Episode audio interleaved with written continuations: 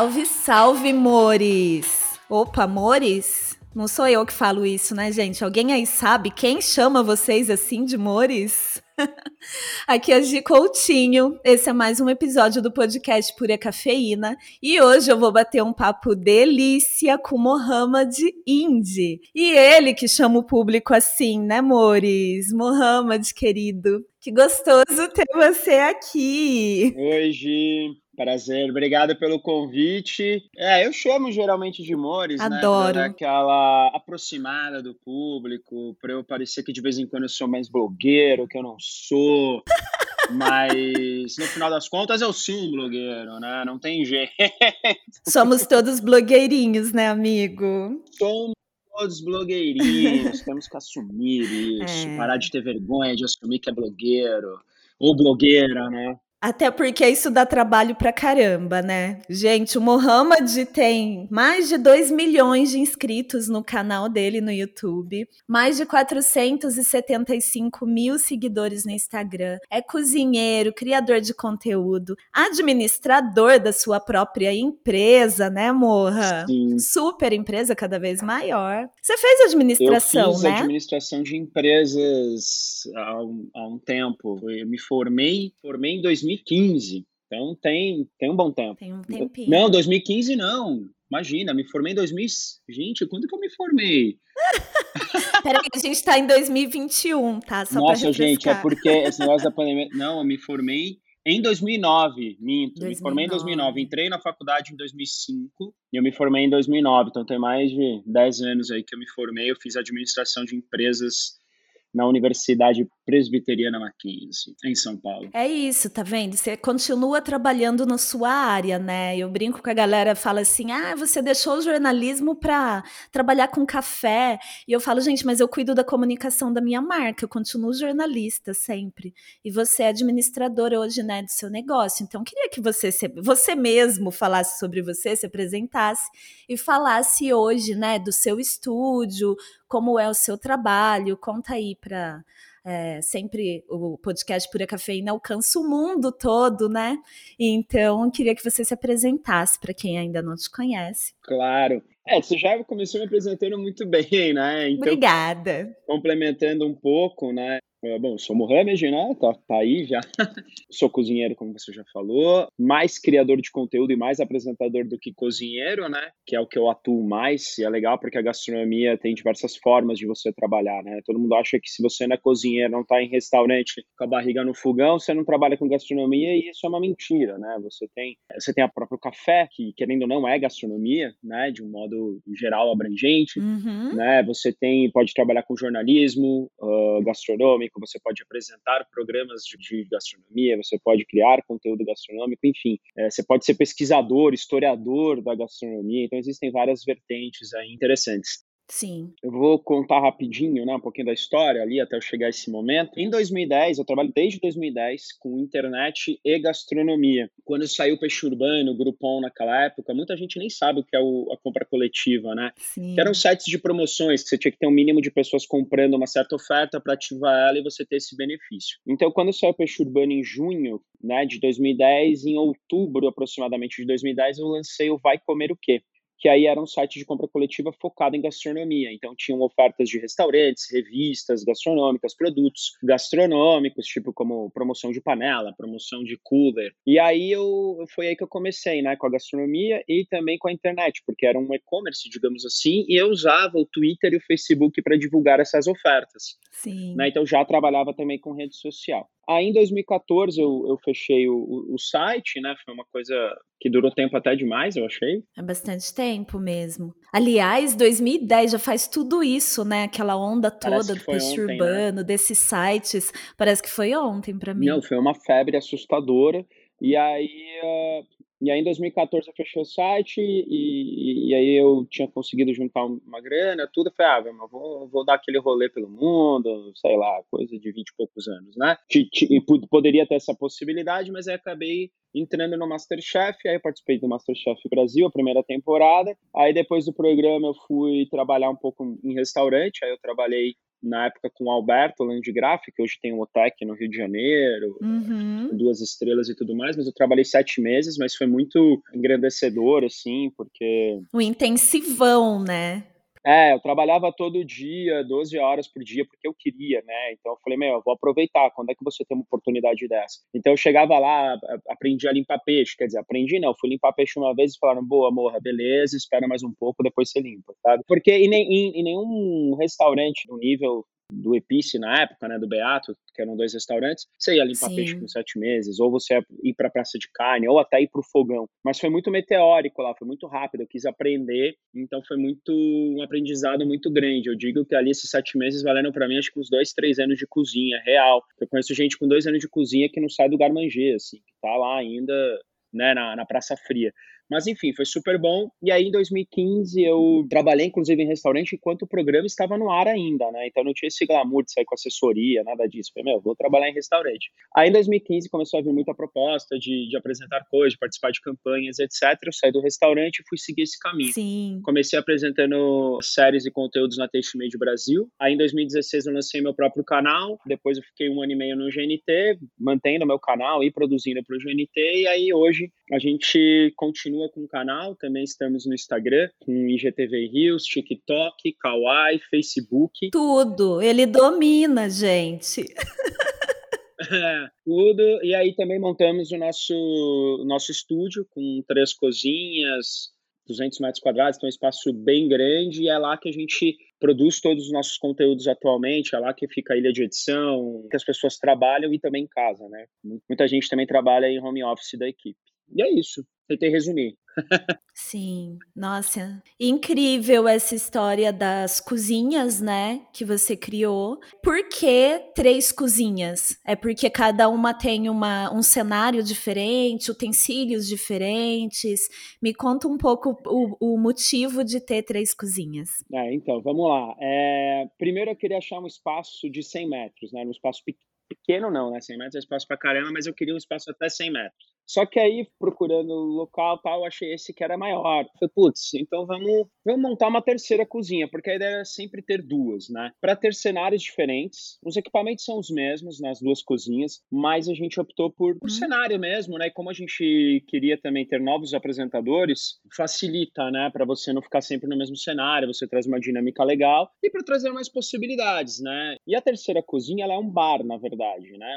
É um bar, recepção e cozinha também da equipe de pré-preparo. Então, a nossa temporada de drinks, a gente grava nessa, nessa cozinha bar, que também a gente grava outras coisas, desde review de, de delivery ou qualquer outra coisa. Tudo no estúdio tem rodinha, né? A gente consegue mexer em tudo. É, e aí a gente consegue até formar outras cozinhas. Se precisar, eu posso fazer uma quarta ou quinta cozinha diferente, né? Porque tudo é mutável ali. Então, tudo isso a gente faz uhum. para poder fazer séries diferentes, ter mais possibilidades de gravação e facilitar a nossa vida, né? Pensando no futuro. Então, Sim. se eu quiser fazer um dia uma série, sei lá, para alguma marca de café, morra, a gente quer receita só de café para uma marca X, você consegue criar uma cozinha mais exclusiva, focada pra gente? Consigo, entendeu? É mais ou menos essa a ideia. Entendi. É, só que quem vê o, o close não vê o corre, né, Muhammad? Então, né? nem sempre foi assim. É, Claro que tudo isso dá muito trabalho, tem equipe e tudo mais, mas você começou gravando, criando os conteúdos e gravando com uma ou duas pessoas, se não for me engano, e é da sua casa, era isso? Comecei lá em 2016, na minha casa, eu e o Riba só, então éramos nós dois somente. Uhum. Eu fazia produção, apresentava, então produção desde de corre de cenário, né? Teve ajuda no começo de dois amigos ali para ajudar no cenário, mas, mas era minha casa, né? Então eu fazia todo o corre da produção gastronômica produção geral, e o Ribas ele filmava e editava. E não tinha nem fogão na época, né? Foi aí que começou o canal, com uma série de sete vídeos, que era Cozinha Sem Fogão. E aí depois eu mudei de casa, fui para uma casa melhor, já pensando em gravar. E aí a gente ficou lá uns três anos. Na minha última casa, não é na minha casa, né? Porque eu ainda continuo morando lá, mas. Casinha da vila, né? Isso, é uma vila. E aí depois a gente foi para o estúdio. A gente mudou para o estúdio em novembro do ano passado. Nossa, demais. E no meio dessa, desses corres aí no começo, na sua outra casa, que a gente se conheceu, né? No balcão do The Little Coffee Shop. Eu falo que Todo mundo que eu conheci lá eu trago pro podcast. Gravei esses dias com o Eduardo Sena, do Hora do Gole, e agora gravando com você. E o primeiro episódio, enfim, né, foi com a Flavinha desse podcast. Flávia incrível. É, e aí queria saber, né, porque eu lembro mais ou menos dos seus hábitos lá na cafeteria. Mas como que é a sua relação com café? Você lembra a primeira vez na sua vida que você tomou café especial? Nossa, não lembro. Talvez Acho que eu lembro, acho que foi no Coffee Lab. Hum. Acho que muita gente, né, pelo menos de São Paulo ali, da região do, do, da região de Pinheiros ali, né? Sim, a minha foi quando era ali na, na Cônego, né? Eu fui na época que já tava na Fradique, eu acho. Já tava na Fradique. Você foi na época pra hipster, né? É. Claro. Sim. Foi na época que Pinheiros ainda estava tava na, na época pré-hips. É verdade. Mas eu acho que foi no Coffee Lab, quase certeza foi lá, mas um contato muito, muito, muito sutil ali. Ah, vou tomar, vou experimentar. Você achou estranho? Putz, eu não vou lembrar, eu não vou lembrar, mas você sabe quando eu comecei a tomar café mesmo? Hoje a gente começa a resgatar agora. Foi quando eu trabalhei em restaurante, sabia? Hum, me conta. Foi quando eu trabalhei em restaurante, como a gente ficava muito tempo de pé, muito, muito corre, muito tempo acordado ali no, no trampo, a gente tomava muito café. Você pode ver que em qualquer cozinha a galera toma muito café. Sim, muito café. É a térmica ali grandona. E vai. E, e todo mundo com o copinho americano cheio o tempo todo, né? É, e não era café especial, né? Café. Sim, sim. Café dos Funça. Tradicional. É. Café dos Funça. E aí foi lá que eu comecei a ter o hábito de tomar mais café. Não pelo prazer, do tipo, nossa, que café delicioso. Não, tomava. Tomava, tomava, tomava, tomava, tipo, automático, assim. Aí comecei a perceber que era um pouco forte, aí eu diluía com um pouquinho de água, sei lá. Falei, deixa eu entender o que, que eu tô tomando. Aí eu, cara, você trabalha com gastronomia, você vai tendo curiosidade, né? Não é todo mundo, que depois eu fui descobrir isso, que não é todo cozinheiro que tem esse interesse, a maioria não tem. Sim. Mas aí fui querendo descobrir, aí acho que eu fui no Coffee Lab. E depois, lá na Flavinha, foi aonde eu comecei a ter mais interesse ainda, por incrível que pareça. Eu já falei isso pra ela, eu acho. Foi lá que eu comecei a prestar mais atenção, conversando com vocês, entendendo mais uhum. das possibilidades. Mesmo que você só servisse um expresso, foi lá que entendi que era um expresso, por exemplo. Que era, putz, tem acidez, né? Tem sabor, tem potência ou não. Não é aquela coisa queimada que sem espuma, sem nada, que não tem gosto de café. Então lá foi, foi onde começou. Aí eu peguei o de um grão moído, aí você passa esse grão moído, você fala, opa, é diferente. Aí depois, dicas também da própria Flavinha. E eu acho que eu lembro até hoje também que você levou um dia um, um café de mercado, uhum. acho que é superior, né? Ou é gourmet, não lembro. É, eu não lembro também, mas eu lembro que acho que eu levei alguma coisa. Que era o Melita Regiões. Uhum. Você levou uma aviação, acho, na época, para mostrar a diferença. Eu lembro que vocês falavam. Que também. era superior, né? Ó, oh, amor, tipo, melhor do que o tradicional, você tem o Melita Regiões, você tinha o 3 superior, né? E agora eu acho que eles deixaram gourmet, eu não sei exatamente. Acho que é gourmet agora. Isso, é. O Regiões agora subiu para gourmet. Tanto que na época eu comparava ele com alguns gourmets e era ali lado a lado, né? Então, legal até que mudaram de, de categoria superior para categoria melhor que é o gourmet. É, tinha a própria 3 também que fazia esses cafés e, e a própria aviação. Sim. E aí eu comecei a tomar esse café mais em casa, aí depois eu peguei um grão lá e aí fui indo. Então, Flávia e você também, né, que estava ali desde o começo, pelo menos quando eu conheci vocês, tiveram um papel muito importante nisso também, porque eu era curioso, falava pouco, né? E aí eu ia perguntando. Que delícia. É, eu falei, deixa eu perguntar, entender e conhecer. E aí depois eu fui meio que por conta ali, né? Tipo, indo em outras cafeterias, conversando com outras pessoas. Consumindo outros cafés, né? Moendo na hora. Isso, até chegar hoje em dia no ponto que eu tenho minha, meu moedor de café um pouco mais profissional, porque, tipo, é uma evolução, né? Sim. Qual que você tem? hoje? Eu tenho um da, da Cuisinart. Ah, legal. Que tem as regulagens, né? Isso, que você só põe lá o café, aperta o botão e sai, gente. Parei de pegar moedor de tempero e ficar chacoalhando, parecendo que tava fazendo um drink.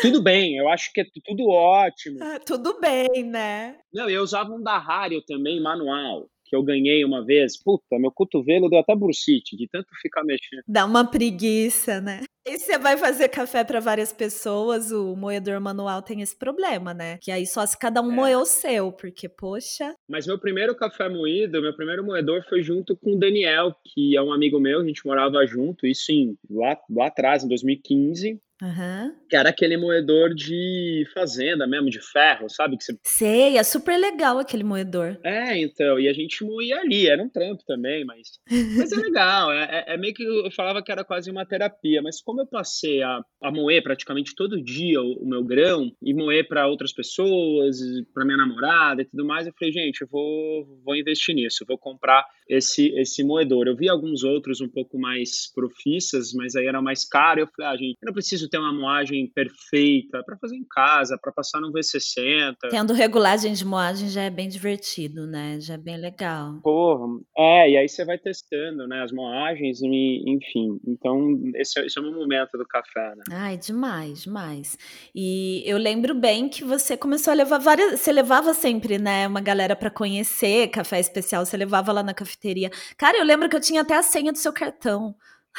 Você tinha a senha Você vê, você vê como eu ia lá, né? Você tinha a senha do meu cartão real. Chegava e falava, ah, vê aí quanto foi, eu passava o seu próprio era, cartão. Era, era bem isso mesmo. E eu levava uma galera porque, tipo, eu achava o máximo, assim, que as pessoas experimentassem o expresso, principalmente, porque no coado, óbvio que você tem uma baita diferença, né? Tem, mas eu acho que as pessoas percebem mais no expresso, sabia? Não sei se é uma.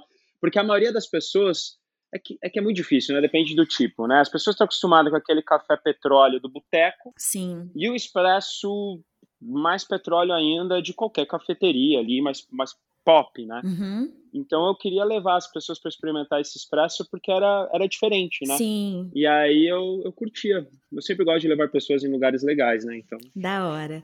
E é, você falou um pouco sobre a história dos chefes de cozinha e de cozinheiros, né? Em geral, chefe é só um cargo, né? Se for para ver.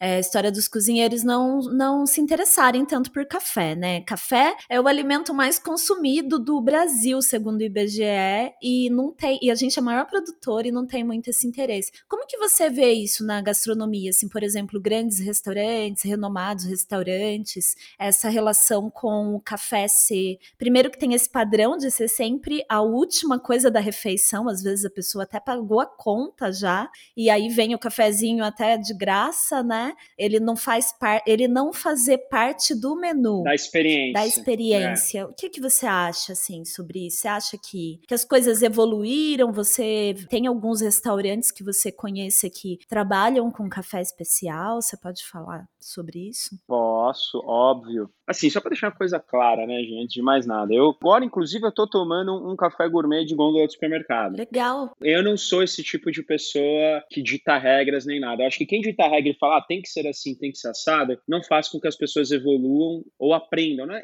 Evoluir não é o caso, porque não é um sinônimo de evolução eu tomar um café especial, não. Sim. É um lance de conhecimento e de novas possibilidades. Concordo com você. Eu não sou a pessoa que dita regra. Eu tomo sim café de cápsula. Tomo. Tem vezes que eu tô afim de tomar um café com uma pegada de expresso, eu pego um café cápsula. Eu tenho lá um que eu gosto. Uhum. Não são todos, né? Tem alguns que são mais difíceis, mas eu tomo, gente. Eu acho que tá, tá tudo bem, sabe? Então eu não dito regras, eu não tenho problema nenhum. Eu tomo de tudo e show. E, e segue o baile. Uhum. É, eu até falei de café recentemente no meu, no meu Instagram. Foi tipo, deu uma repercussão gigantesca. Muita gente do café veio falar comigo, inclusive você.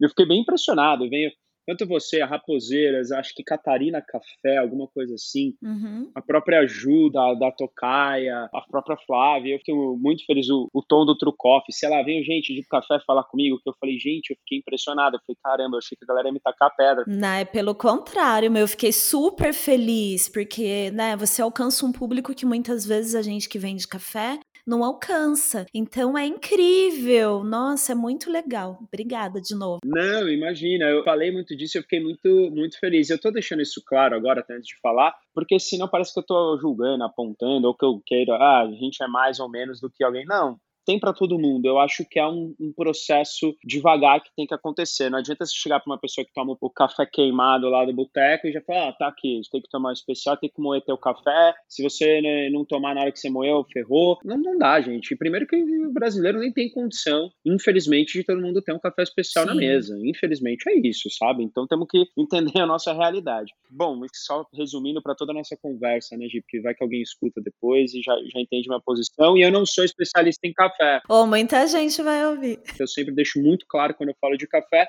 que é uma percepção de um cozinheiro que entende um pouco, mas não domina 100% e que está sujeito a falar alguma besteira. Sobre restaurantes, eu acho que muita gente não dá atenção, isso é fato. E tô falando de restaurante gastronômico, tá? Não tô falando de. De qualquer restaurante, sim. É, tô falando de, de restaurante gastronômico que serve menu degustação e que não tem esse cuidado, e eu entendo também. Eu entendo que tem pessoas que precisam sustentar suas vidas, que precisam sustentar o seu negócio e que tem que ter um café de cápsula ali por contrato e etc. Ou algum outro café que não seja de um pequeno produtor. E eu entendo. Eu entendo que eu poderia talvez estar na posição dessa pessoa, dessas pessoas, tá? Uhum. Não, não vou citar nomes, obviamente, mas eu super entendo. E digo mais, eu prefiro um café, um café de cápsula do que um café mal tirado. Ah, sim. É verdade, o padrão. E vai estar sempre igual, você sabe o que você vai encontrar, né?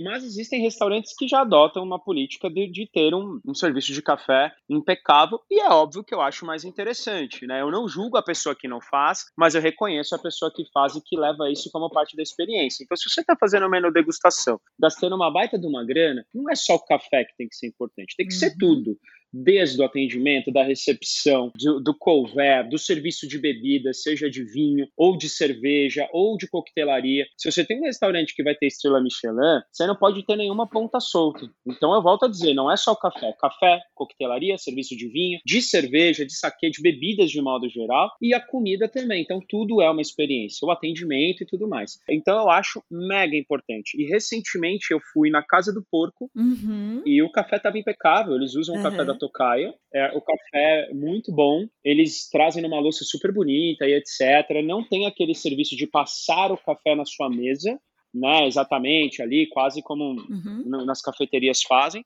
Eu também acho que, para mim, que eu tô acostumado, eu não sinto falta disso. Para mim, tudo bem. Eu prefiro mais um café de qualidade na minha, na minha mesa do que um show ali, sabe? Não que isso seja um show passar o café na hora, mas. Não é essencial, né? Não é essencial. É, o que importa é a bebida ali. Mas estava super. Você vê que tem um, um, cuidado com o café, porque eles explicam de onde vem o café, quem é o produtor, e te servem numa louça linda, tudo. Então você vê que tem um cuidado. Então, o último restaurante que eu fui, mais gastronômico, que tinha esse cuidado, foi a Casa do Porco, e foi uma baita experiência. Outros restaurantes, maioria estão tendo esse cuidado, né? O próprio Corrutela, eu lembro que começou a passar. Tudo bem que era um café já meio que numa térmica, uhum. e também não me incomoda isso. Não sei se o Corrutela ou outro restaurante fazia, mas enfim, também não me incomoda, desde que o grão, o café seja de qualidade, sabe? Você tirar um café, porque aí não é um menu degustação, não precisa ser tudo aquilo. É só, tem, tem horas que você fala, cara, eu só quero um café a conta. Então você pega ali na térmica, fresco, né? Também não pode estar um café 7 mil horas lá na térmica. Claro. Mas um café bem tirado, de um grão de qualidade, funciona. E quando eu faço eventos, fazia, né? Eventos eu também passava café. Eu não passava na mesa, obviamente, mas eu saía da, da cozinha um café bem tirado também, V60, né? Geralmente, ou, enfim, próprio coado, para servir para as pessoas. Então eu acho eu acho mega importante e eu acho que os cozinheiros têm que dar atenção sim ao café. É, e, e para quem acha que é simples, gente, não é nada simples. Eu fui fazer, fui preparar café uma vez num evento, num jantar, e eu fiz questão de ir desde o começo para ajudar na cozinha, aprender um pouco também, né? Que era com o Gui, do Guilherme, que também foi do Masterchef, naquela turma com a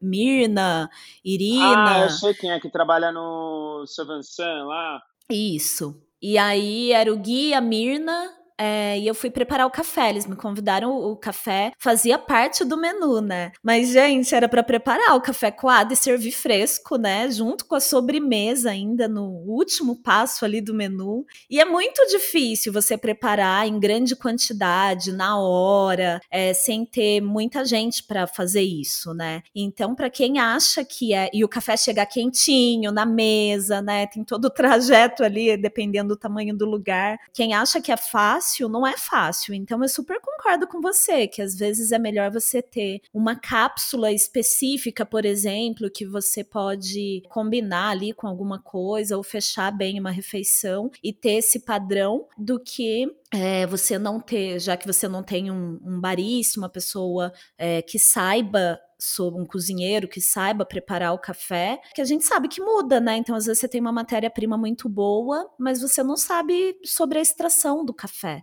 Então, e as faculdades também de gastronomia, os cursos de gastronomia não abordam café, né? Como poderiam abordar, você não acha? É, eu já vi em reality show, esses reality shows aí, galera não sabendo passar um Sim. café, gente. É, tipo, tudo bem, Vi, não é o café é um mundo muito complexo, né? Você sabe muito melhor do que eu. Existem, sei lá, quantos métodos? 10, 12, 15, nem eu sei. Muitos, né? Muitos. Mas tem um básico, uma coisa básica, né? Isso que eu ia falar, exatamente. Vamos lá. Existe um básico que é um café coado, do tipo, gente, experimenta. Você passou para 10 gramas 100 ml ficou forte? Opa, vamos para 120, vamos para 130. A minha medida, geralmente, de café, 10 gramas para 160 ml. Puta, beleza. Putz, mas nesse grão aqui ficou suave demais.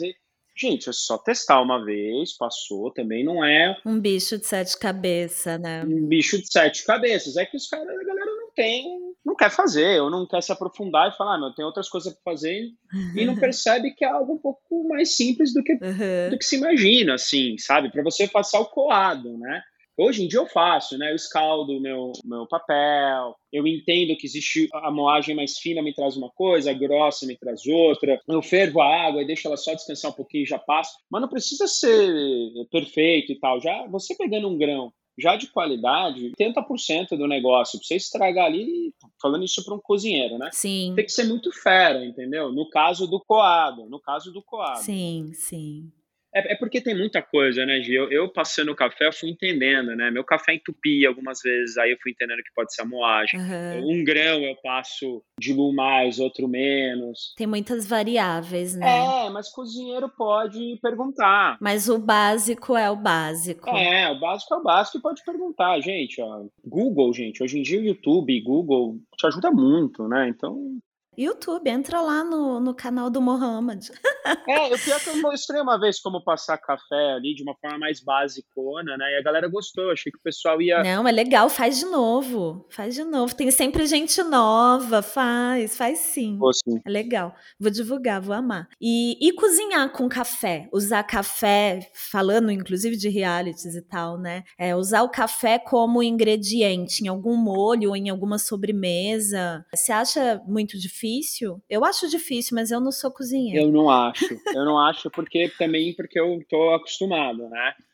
E porque a gente a gente é. vai longe também. Eu gosto sempre de fazer coisas diferentes e tal, mas Cara, dá para você fazer um picadinho. Uma vez a gente fez uma receita que tá até no canal de muito tempo atrás, tem uns quatro anos, hum. que era um picadinho, a gente chamou de picadinho café com leite, que era um picadinho de café com um pirão de leite. Hum. Então você fazia, pegava farinha, não lembro exatamente, mandioca, e fazia o pirão, né, com na verdade, você aromatizava o leite com ervas, especiarias, aí coava, deixava só esse leite bem saborizado quente e engrossava ele com farinha de mandioca fina. Uh. E aí você tinha, e aí finalizava com manteiga e queijo, você tinha um creme de, de leite. E aí o picadinho é um picadinho normal, que você cozinha, e aí na hora, ao invés de você usar vinho tinto ou uma cerveja escura, você usa o café. Hum. Aí você faz um café mais concentrado, né? Você faz um coado bem forte ali, para não ter que colocar muita água na, no picadinho, e você tem essa mistura. Dá para você fazer sobremesa, tem o tiramisu, que é um clássico, dá para você fazer sorvete de café, você tem drinks com café, é, o próprio bebida uh, como espresso tônica, mas aí uma vez eu fiz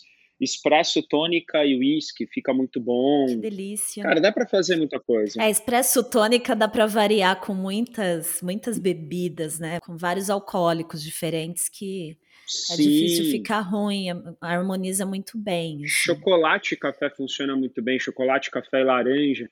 Então dá para você fazer uma torta de chocolate com café, ou fazer um caramelo toffee com café, na, na, no salgado, cozidos funcionam muito com café, né? Então, desde o picadinho, carne de panela, até um cordeiro, dependendo de como você usar o café, fica interessante. Aí, se você quiser ser mais técnico, você pode fazer um pó de café e finalizar, dependendo de como for, uma tuile de café, um crocante de café.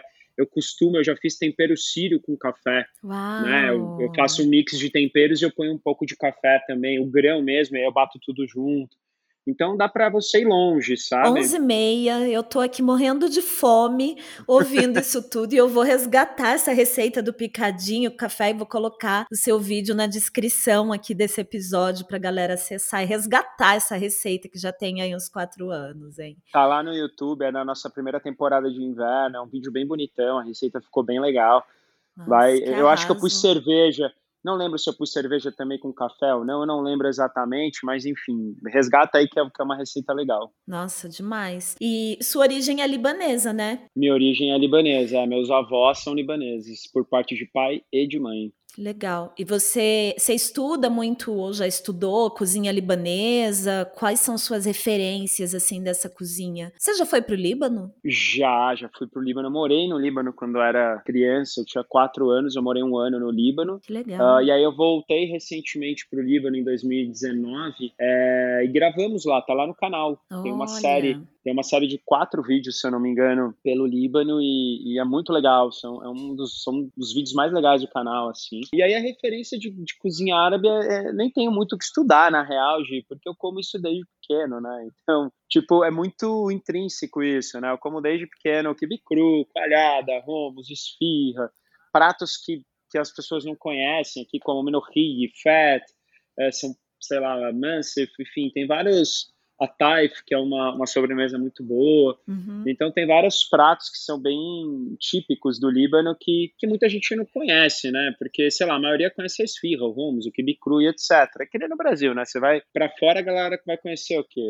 A feijoada, a caipirinha, é. né? Sei lá, o pastel, a coxinha. Ah, eu acho né? demais né? cozinha Mas... libanesa. E eu não sei se é se é árabe também aquela sobremesa que parece um manjarzinho branco que tem uma calda com damasco, flor de laranjeira. É misk, né? Tem gente que chama de misk, eu tenho outros nomes, mas é libanesa. Nossa, sim. eu amo aquilo. É muito bom, muito bom. Eu lembro um lugar que eu ia é, que tinha esfirras também quando eu trabalhava no centro e era ali pro lado da 25 de março. Ali tem muito, né? Nossa, e tinha, e era incrível, e eu sempre comprava essa sobremesa. Acho o perfume, a coisa da flor de laranjeira, de dessas misturas, assim, eu acho rico demais, assim, nos aromas e nos sabores. É a água de rosas que tem também. É água de rosas que fala, né? Acho que é acho também. Que é. Nossa, gente, faz, faz tempo. Eu, eu confesso que a sobremesa árabe, hum. eu gosto de algumas, né?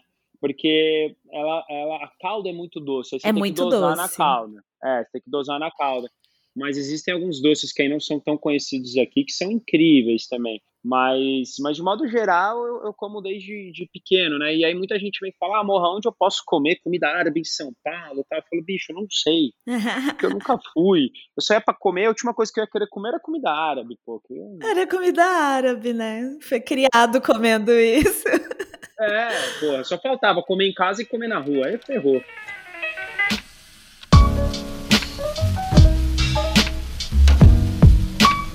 Começamos o papo falando sobre o estúdio, seu trabalho. Como que é seu dia a dia hoje? Porque é uma correria absurda, né? Você tem mais gente para administrar o negócio com você, porque tem a parte da criação, tem a parte, é claro que tem funcionários e tem uma equipe, né, para fechar contrato, para falar com marcas, para atender assessoria, marcar, cuidar da agenda, mas tem toda uma parte de criação e tem toda uma parte de administração, porque é o seu negócio.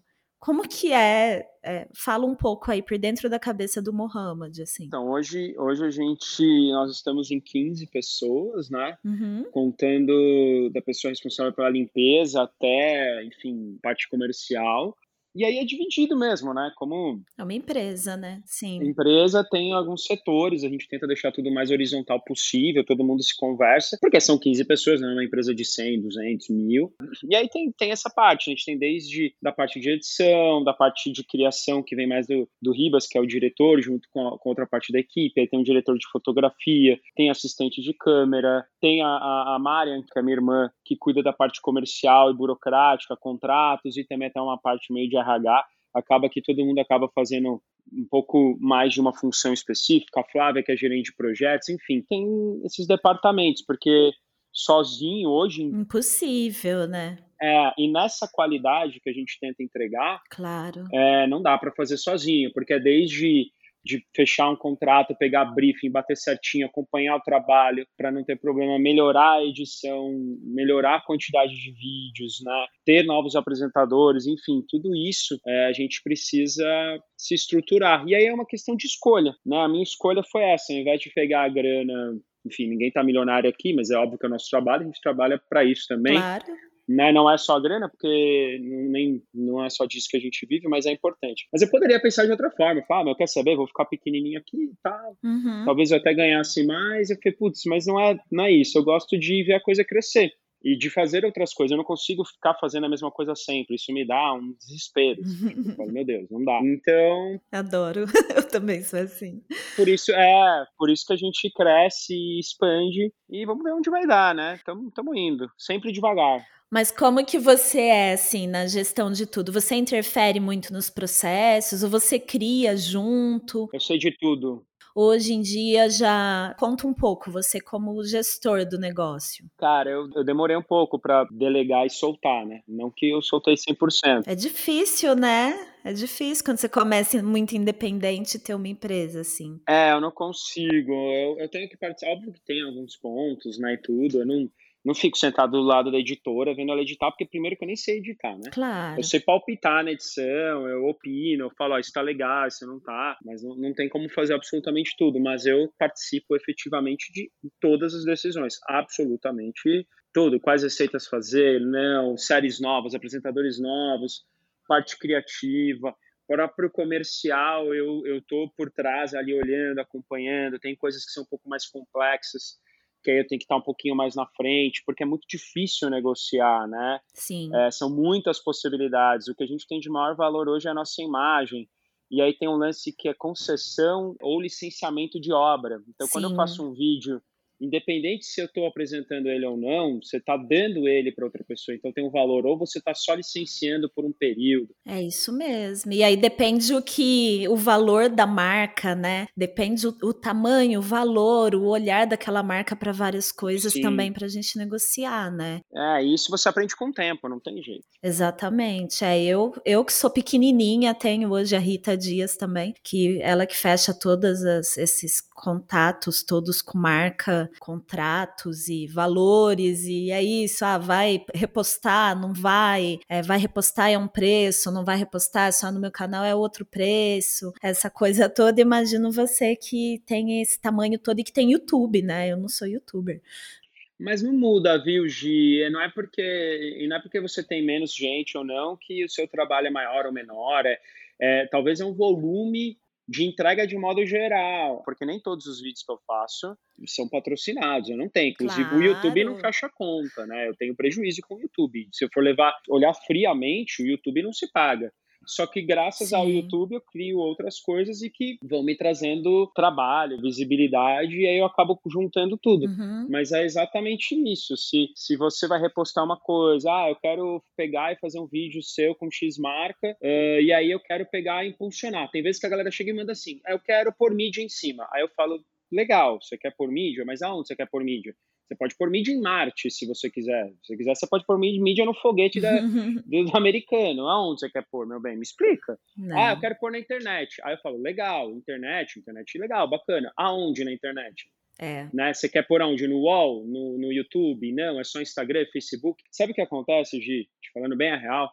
Muita gente, esse mercado ele é novo, mas muita gente não tem a menor ideia do que está fazendo. Esse é o grande lance. Grandes agências, Concordo. tá? Eu não vou falar, não, obviamente, não vou dizer não vou dar nomes, mas muita agência Sim, não vamos dar nomes, mas é muita gente que não acompanhou essa evolução, que não, não entende como que é o nosso processo de criação, de edição, de montagem de tudo, é, não entende o ritmo, não entende é, como a gente fala com os nossos seguidores. Exato. Então, quem entende muito mais são os seguidores, mas na hora de fechar negócio é sempre bem complicado, né? Eu, eu concordo. É, porque criar conteúdo é uma coisa, publicidade que é o que a galera está acostumada, que são aqueles 30 segundos que você entra no Jornal Nacional. É outra coisa. É outra coisa. Então, assim, eu entendo algumas marcas não compreenderem isso, eu entendo algumas agências terem dificuldades, mas assim, mas vamos se coçar, né, gente? É, Precisa né? fazer o corre para aprender. É, tá tudo aí. É só correr atrás para aprender. Exato. Né? É verdade. E, e você sonha em ter programa na TV aberta? Meu sonho, ter ligar ali, TV aberta, minha mãe me ligar e falar: Ah, tô vendo lá, filha. Mohamed está ensinando ali ó, o truque para cortar a cebola e não sei o que. Programas de culinária ou de receita, de. enfim. Cara, eu, eu já pensei muito nisso antes, principalmente a gente, né, que que eu acho que eu sou mais velho que você, né, Giz? Você é, você é jovem. Claro que não! Eu sou mais velha que você. Não, meu bem. Eu quarentei na quarentena. Sério? Pronto, falei. Você quarentou? Gente do céu, eu tô com. Vou fazer. tô ótima, né? Vou fazer 34 agora, descobri que eu tenho do... problema nos dois joelhos, no cotovelo e duas hérnias. Eu tô fodido. Ai, meu Deus, não, hérnia não. Joelho, eu tô aqui, ó. O meu estúdio tem um saco de boxe atrás, um tatame, então eu tô tentando me cuidar. tava tentando também, mas aí eu fui descobrindo que o joelho não tava legal. Mas eu vou, vou chegar. É, joelho. Cuidem dos seus joelhos, viu, gente? Vocês que estão ouvindo Principalmente aí. cozinheiro, porque eu descobri que eu tenho problema no joelho de ficar muito tempo de pé. Muito tempo de pé, exatamente. Não só na cozinha, mas produção também, vídeo, né? A gente fica muito tempo. Sim, a gente fica muito tempo em pé. Viva o Croc, viu? Crocs, atenção. Alô, Crocs, patrocina a gente. É verdade, ajuda. Mas o que, eu tinha que falar mesmo? Que eu vou longe, eu sou assim. Eu Ah, é sobre TV aberta. Ah, TV aberta. Eu, enfim, então, um tempo atrás eu eu até pensava um pouco nisso, porque a gente, a gente é da TV aberta, né? Da época da TV aberta, dos anos 90, anos 2000, ali, começo.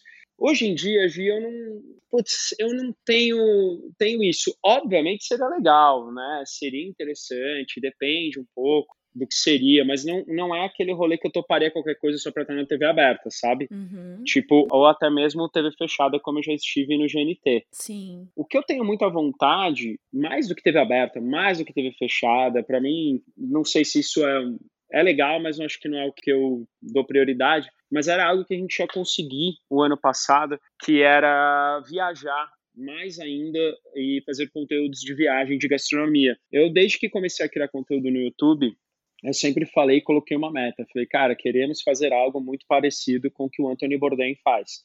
Óbvio Ai, que com a nossa linguagem, do nosso jeito, outro formato. Então a gente estava conseguindo, né? Porque a gente conseguiu, a gente já gravou, por exemplo, em Moscou, Israel, Líbano, Paris, uh, Califórnia, Ilhas Virgens Britânicas, uh, sei lá. Nossa, eu no... lembro essa das Ilhas Virgens. É, isso aí foi um dos primeiros. Rodamos em Miami, Aí a gente foi pro, aí aqui no Brasil, Belém do Pará, Rio de Janeiro, a gente ia para Salvador e a gente ia para o Japão também. Só que a pandemia veio e complicou a história. Hum. Então, nosso objetivo, que me daria mais prazer, seria fazer isso. E era o planejamento. Então, eu ter apresentadores fazendo coisas mais em estúdio e eu uhum. indo uh, para a rua gravar em outros países, mostrando a cultura gastronômica deles. Vem a pandemia, complicou.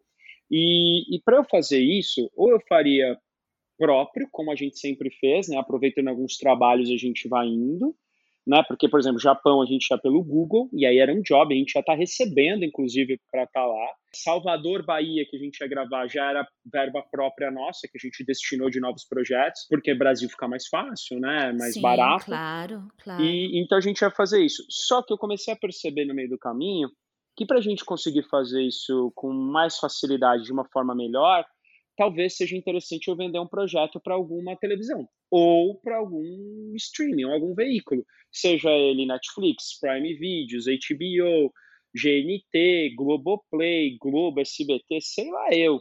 Então, uhum. a minha ideia é essa: eu, eu estar na TV vendendo um projeto, alguma coisa que eu queira fazer e talvez fique um pouco mais complicado por causa de verba.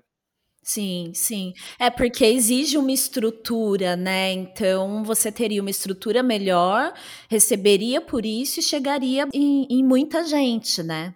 É, eu acho que alcança até, Gi, vou te falar números assim. É, alcance tem internet, né? Você tá. É, isso que eu ia falar. Tá. Você é o rei do alcance, né?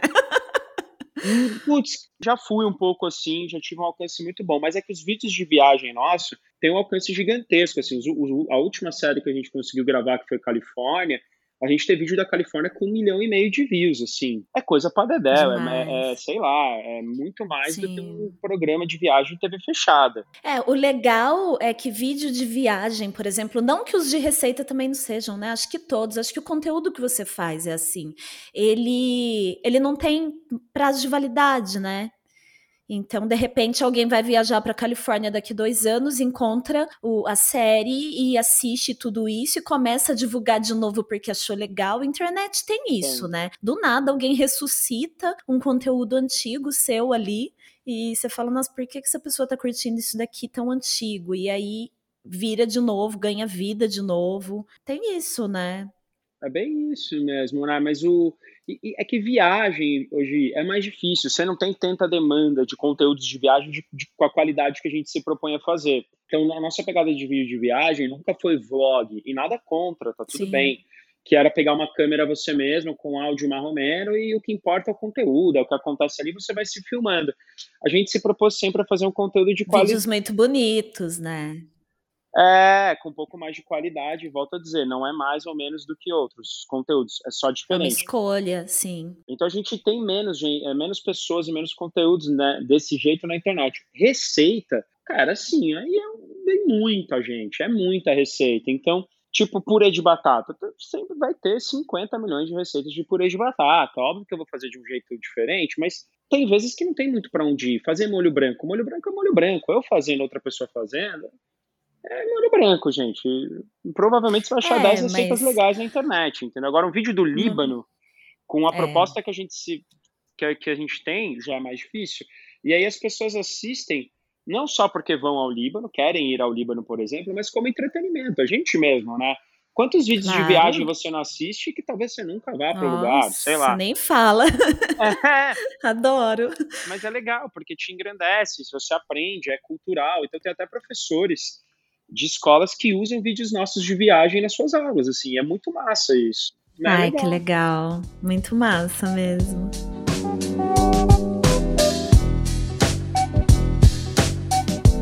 Bom, falando em comida, né? Fazer um jogo rápido. Pode ir. Sobre suas preferências, hambúrguer ou hot dog? Ah, hambúrguer, sem dúvida. É, mal passado ou bem passado? Mal passado, tudo. Boa. Macarronada ou nhoque? Macarronada. Ah. Cappuccino ou macchiato? Vixe, cappuccino. O original mesmo. De vez em quando um, um chocolatinho por cima. Nossa, ontem eu lasquei canela em cima do meu cappuccino, ficou bom.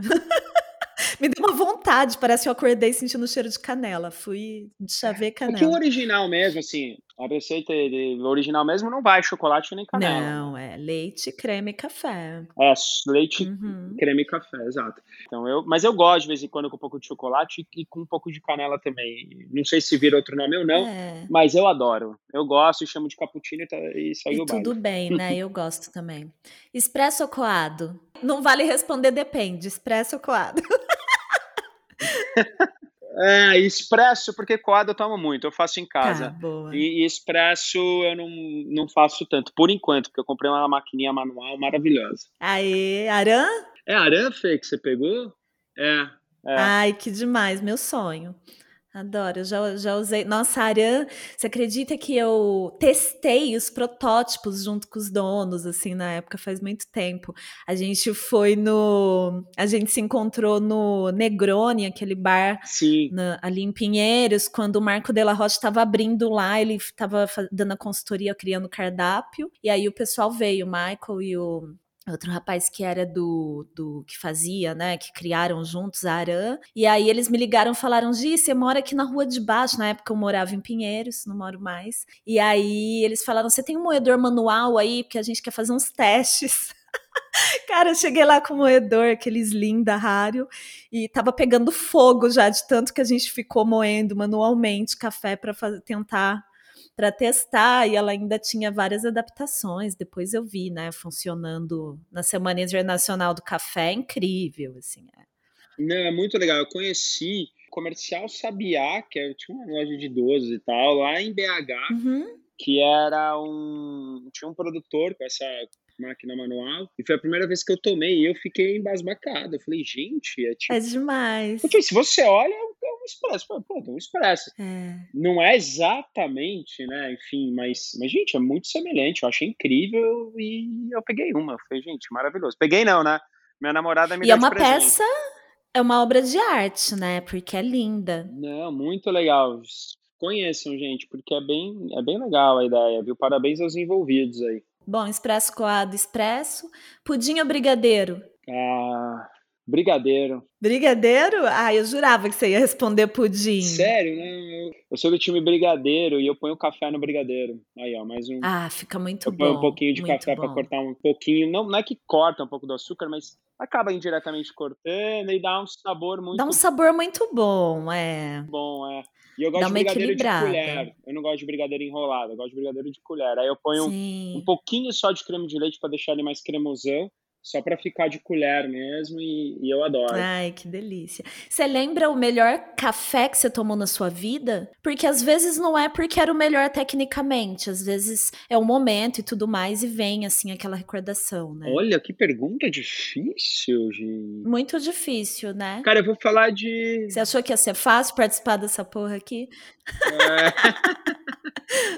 Olha, o The Little Coffee Shop me traz ótimas lembranças de espresso, espresso tônica, principalmente o espresso com cana de caldo de cana, Nossa, incrível. que eu acho, acho que você não tava mais lá quando ela começou a servir, eu tava. Eu não tava mais, mas eu tava só como cliente, eu passava lá de vez em É. quando.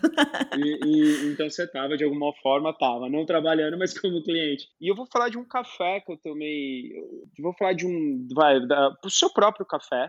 É real, não é puxando sardinha, não. Ah, não vale. Não, mas eu vou falar porque me, o umami, o umami que você me mandou, O umami, cara. Sim. eu, eu, eu falei pra você, putz, eu gosto mais frutado, não sei o que, ácido, você me mandou um que eu esqueci o nome exatamente, mas o umami eu gostei muito, e eu achei real mesmo, eu falei, cara, ou é psicológico, porque tá o nome É muito doido aquele café. Ele é muito legal, então é um café que me marcou muito. Eu vou falar de três, tá?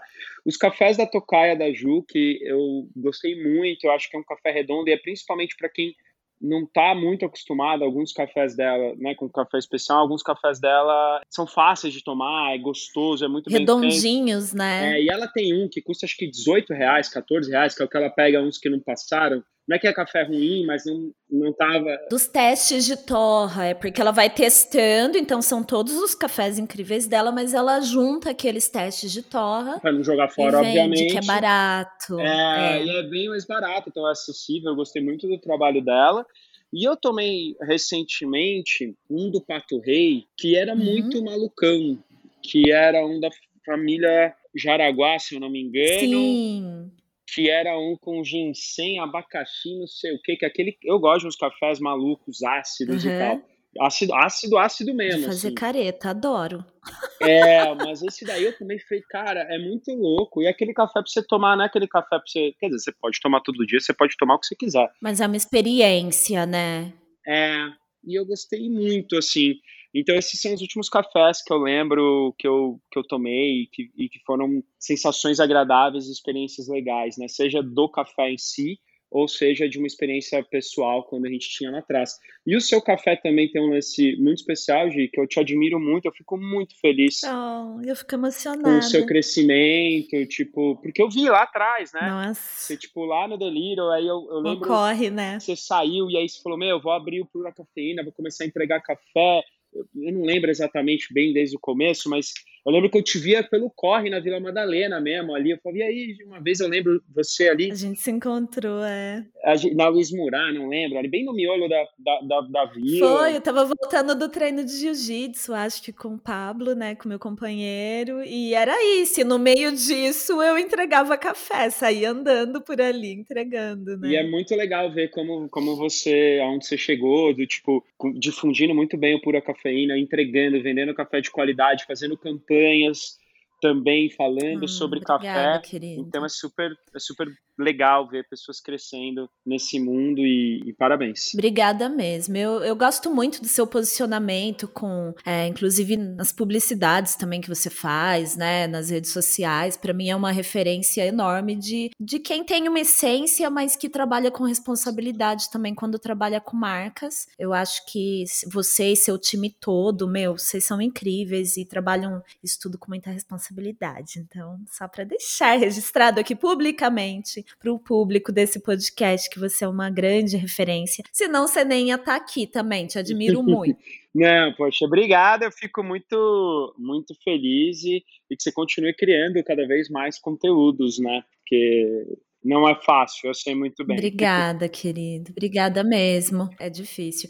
E só para a gente fechar, é, quase fechar, uma última pergunta. Fica à vontade. Fora em São Paulo, você que já viajou, né, para tantos países e tal, criando seus conteúdos e conhecendo novas gastronomias, você lembra de alguma cafeteria inesquecível que você foi? Pô, você foi para Califórnia, né? Você vai para o Japão. Quando você for para o Japão, nossa, eu nunca fui para esses países, mas eu tenho várias dicas dicas de cafeterias nesses lugares todos. Adoro, porque eu me sinto viajando com as pessoas. Você lembra alguma cafeteria muito legal que você foi e por quê? Posso ser sincero, cara, eu... Não foi. É, não, tem, eu, eu tenho algumas lembranças, assim, geralmente quando eu vou, a maioria das minhas viagens são trabalhando, então é gravando e é Loucura. Putz, pauleira, tipo, Califórnia agora a gente foi 16 dias, a gente não conseguiu tirar um dia de folga. Pô.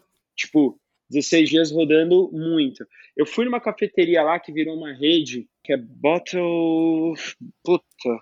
Blue Bottle. Blue Bottle, é isso? Uhum. Posso estar enganado? É. Da garrafinha azulzinha, assim, branco e azul. Isso. É, e eu achei. Não é, não é, nossa senhora, meu Deus do céu, que café espetacular. Mas é um lance que é, é legal é legal, é tipo um, um, Starbucks, assim, só que focado no café, tendo mais atenção ali no produto e Tem tal. Tem aqueles coadores brancos, né, que eles preparam aquelas estações. É, é bem legal. É bem legal, é meio que um negócio bem informal, serve um café massa, bacana, entrega. Então foi uma coisa que eu lembrei agora da última uhum. viagem.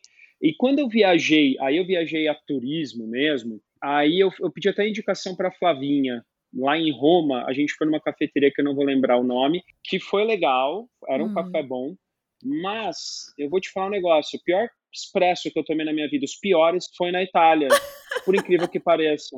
É terrível. E a cultura lá de café especial tá, tá começando, se for para ver, assim. Eu já vi uma entrevista do Francesco da Artigianale, é uma, uma cafeteria que tem na Itália, não lembro agora onde, na Itália, e ele fala que no começo, quando ele abriu, foi um desafio enorme, ele tinha que dar o café, falava café de graça, porque as pessoas não estão acostumadas no começo, né? Ou se não gostasse, não pagava, uma coisa assim, com mais frutados ou com acidez, estavam acostumados com amargor mesmo, com aquela aquela tinta e com, com café torrado demais. Nossa, é terrível.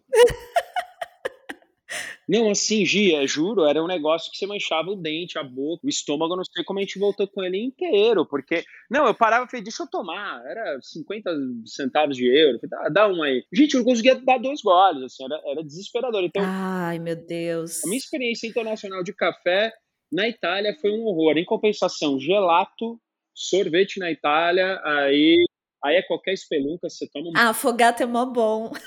Puta sorvete, é impressionante. Agora, café, café só... Por isso que eles tomam, fazem um afogato lá, pra diminuir um pouco o negócio. Sorvete e... incrível, né? É, mó bom, mas lá funciona, porque você põe lá...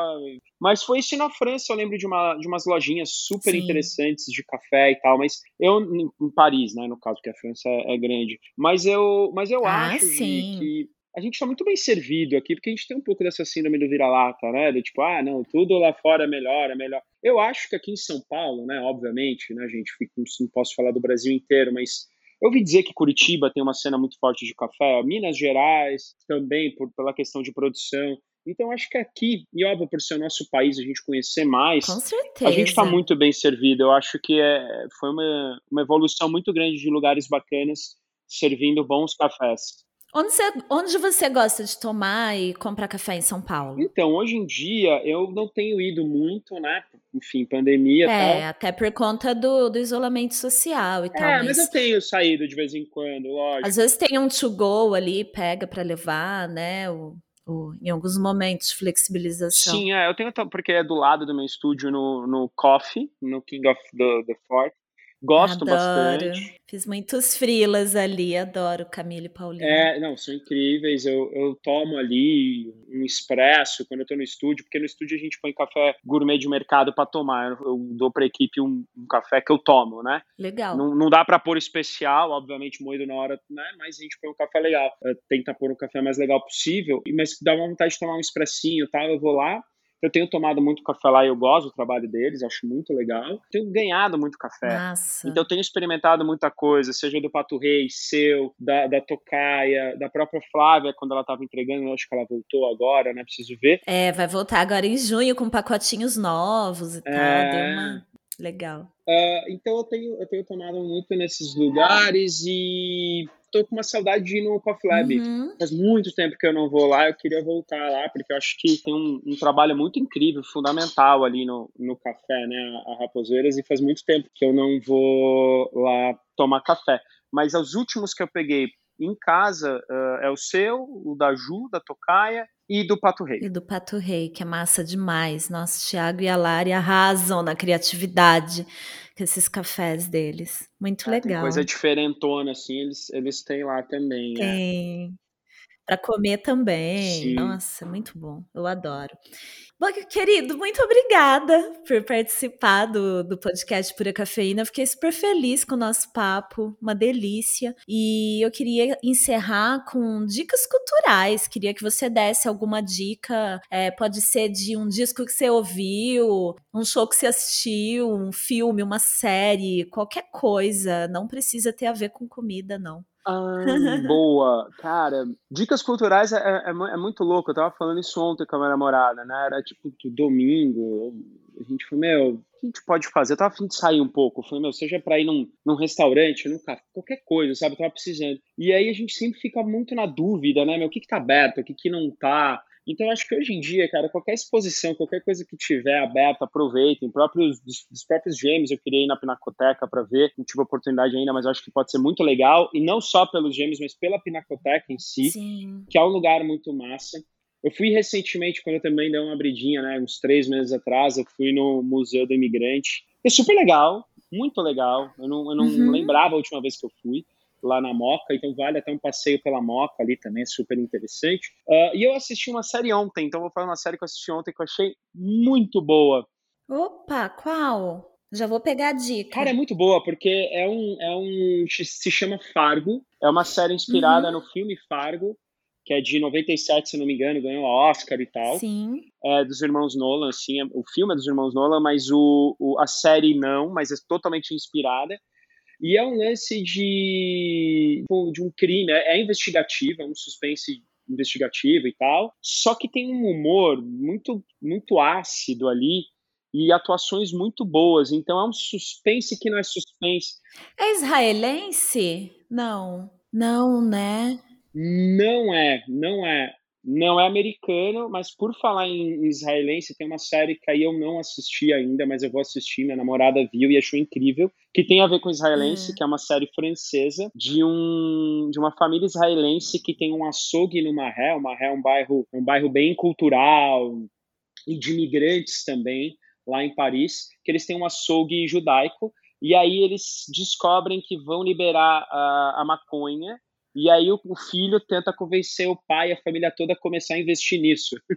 Ai, sim, sim, é uma família. Ah, eu esqueci o nome. Cara, é muito boa. Eu tô assistindo. Como ainda. que é o nome, Fê?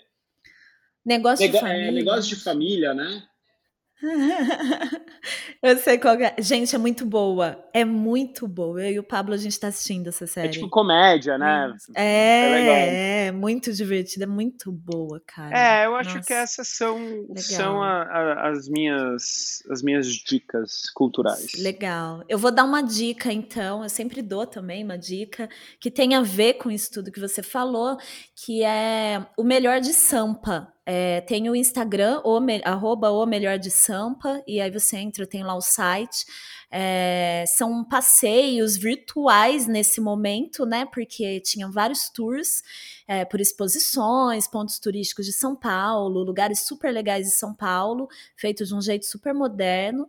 E agora é virtual. Então, quem puder entrar lá e fortalecer, os preços são super democráticos, tem passeios incríveis por 25 reais, às vezes. Tá rolando até uns passeios internacionais para você conhecer uma região de Portugal, outros lugares, exposições. E é isso, né? Na quarentena, na, na no, durante esse isolamento social desse vírus maldito que a gente já está aí no segundo ano, as pessoas vão se adaptando.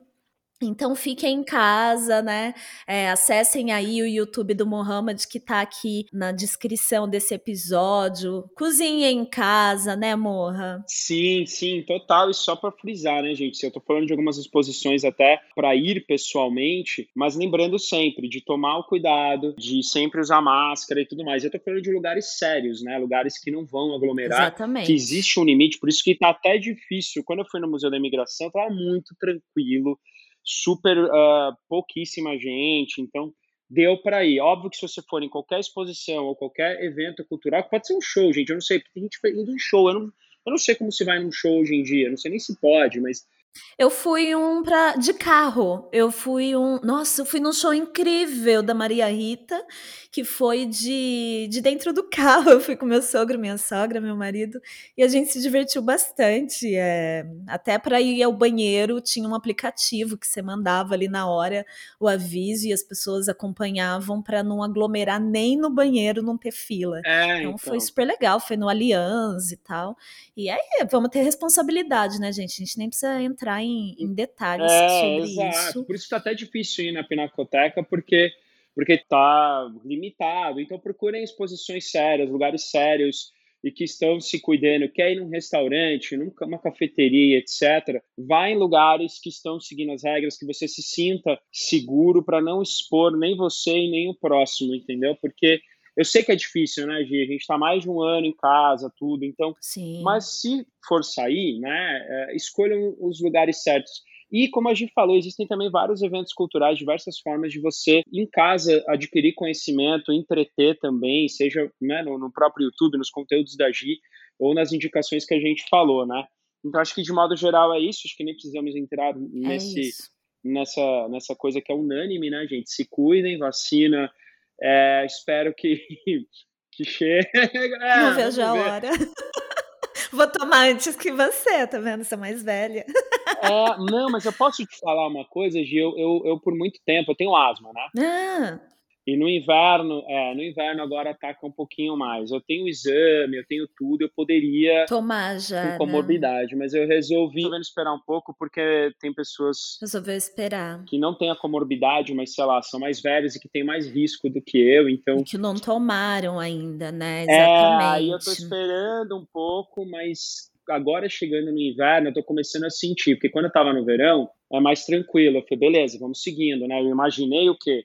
Eu aqui, brasileiro não desiste nunca, otimista. Falei, não, acho que no meio do ano, chegou o inverno, vai estar tá bem encaminhado, talvez ok, né? Mas não tá, então eu tô começando a cogitar, vou passar no meu médico de novo e ver, porque eu acho que se eu pego esse é, negócio... É, pensa bem, porque... É... E assim, a gente se cuidar, eu, eu entendo a sua preocupação com o outro, mas quando a gente se cuida, isso é um ato de resistência, porque para resistir a gente precisa estar tá bem, né? Então, é Vai lá, cara, toma sua vacina, é sua vez. É, não, eu vou esperar um pouquinho, mas eu vou no médico. Eu já tô marcando meu, meu médico, vou fazer o exame novamente, porque eu tô, tipo, sei lá, agora no inverno, sei lá, umas três vezes por semana, bombinha, sabe? Duas vezes por semana. Aí, antes não, antes eu ficava um mês sem, aí agora é. você começa a sentir um pouco mais. Então eu vou no médico para ver se não é uma alergia se é a asma voltando. Não, se cuide, isso. Porque se, se for no caso asma mesmo, tudo, eu acho que eu vou, eu vou dar entrada. Tomar vacina. É, porque nem me cadastrei ainda, pra você ter ideia. Eu tô deixando a galera, vai, vai quem precisa. Mas eu acho que tá chegando a minha vez. É, eu sei, mas eu entendo, mas eu acho, eu acho que, que é um direito seu, entendeu?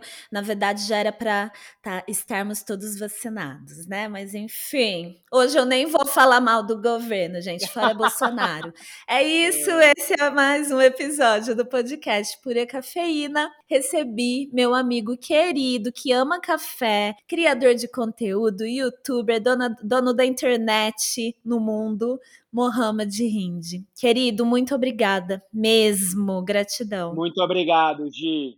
Beijo, tchau, tchau. Tá bom, beijão. Tchau, tchau, gente. Até a próxima.